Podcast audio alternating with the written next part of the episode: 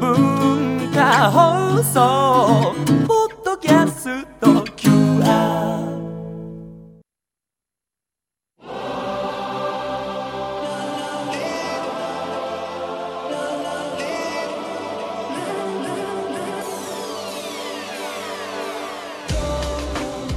文化放送ザニュースマスターズ東京マスターズインタビュー今週のインタビューのお相手は業務用厨房機器メーカーの最大手星崎株式会社の坂本誠志会長です。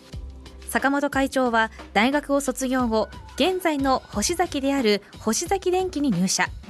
三菱電機に委託実習として勤務した後自動販売機の最新事情を調べるためのアメリカへ。そこで星崎の命運を握る製氷機に出会います。そういうことでアメリカ行った時にシカゴへ。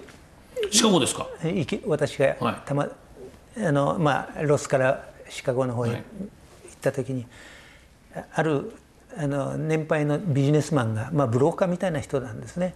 そのジあのジム・アルバレットという人が私を気に入ってでいろんなとこ連れ回ってしてその時に彼がいあの、えー一緒に過ごす中で彼が言ったのは精子今は日本は貧しいけど世の中がぜ贅沢になればなるほど必要なのは氷と水と紙だとうん。いうことを言ってくれたんですね、氷と水と紙。ええ。氷というものにピンときたんです。だから自動販売機を見見方々製氷機もあのこう見て、ま、一緒に見て回ったんですそしたらそこら中にあるんですね。まだ歴史はそんな深くなかったけどある。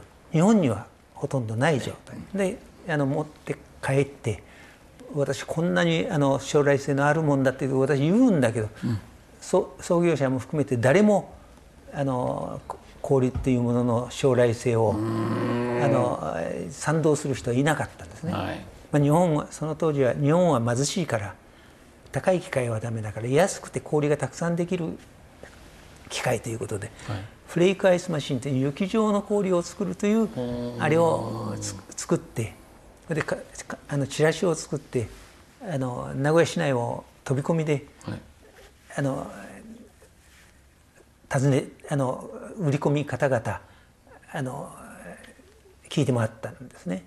ところがもう最初からあこれこれは向かないなということは分かった。それはどういうことですか？まず氷はこういう雪状の氷の使い道がないという、ない。すぐ溶けちゃええ。だからこれは売れないということはすぐ分かったけどどういう機械だったら売れるかということでどういうところへ売れるかということの今度はき方針、はい。あの方向を変えて、あのどうやらものになりそうな段階になってきた。その時にちょうど売れなくなった。あのジュースの自販売、はい。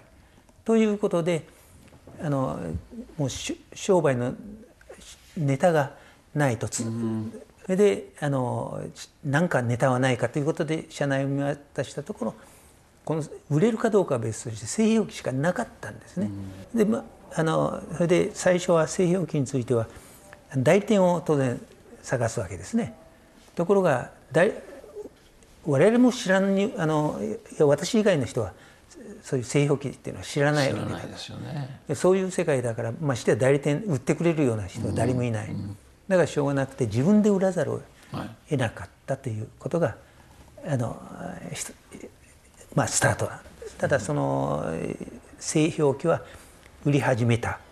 最初はなかなかう売りにくかったけど、それが、売れ始めたんですか？ええ。これで乗り切れたという。えージュース販売機。昨日はジュース販売機でしたけど皆さんファウンテンこうジュースポッてジャーって出てね、はい。今ね。でもアメリカに行ったらやっぱフレークアイスしかなくて溶けてしまうと氷長持ちするアイスが欲しい。日本の技術力が製氷機。行った。ドン。これでいく。今のホシザキはやはり製氷機。製氷機。アイスマシーン。必ずアメリカヨーロッパ行ってね部屋をモーテルとかホテルに行く。と製氷機どこってもうみんな自分たちのアイスボックス持ってってるからそこに入れて自分たちの飲み物冷やしてっていう。アイスの需要っていうのは今ね野球界じゃもうアイシングなんて普通ですけど氷のがないと困るんですよスポーツマンは。そうですよね。あみんなもそうだはい、このマスターズインタビューはポッドキャストでもお聞きいただけます。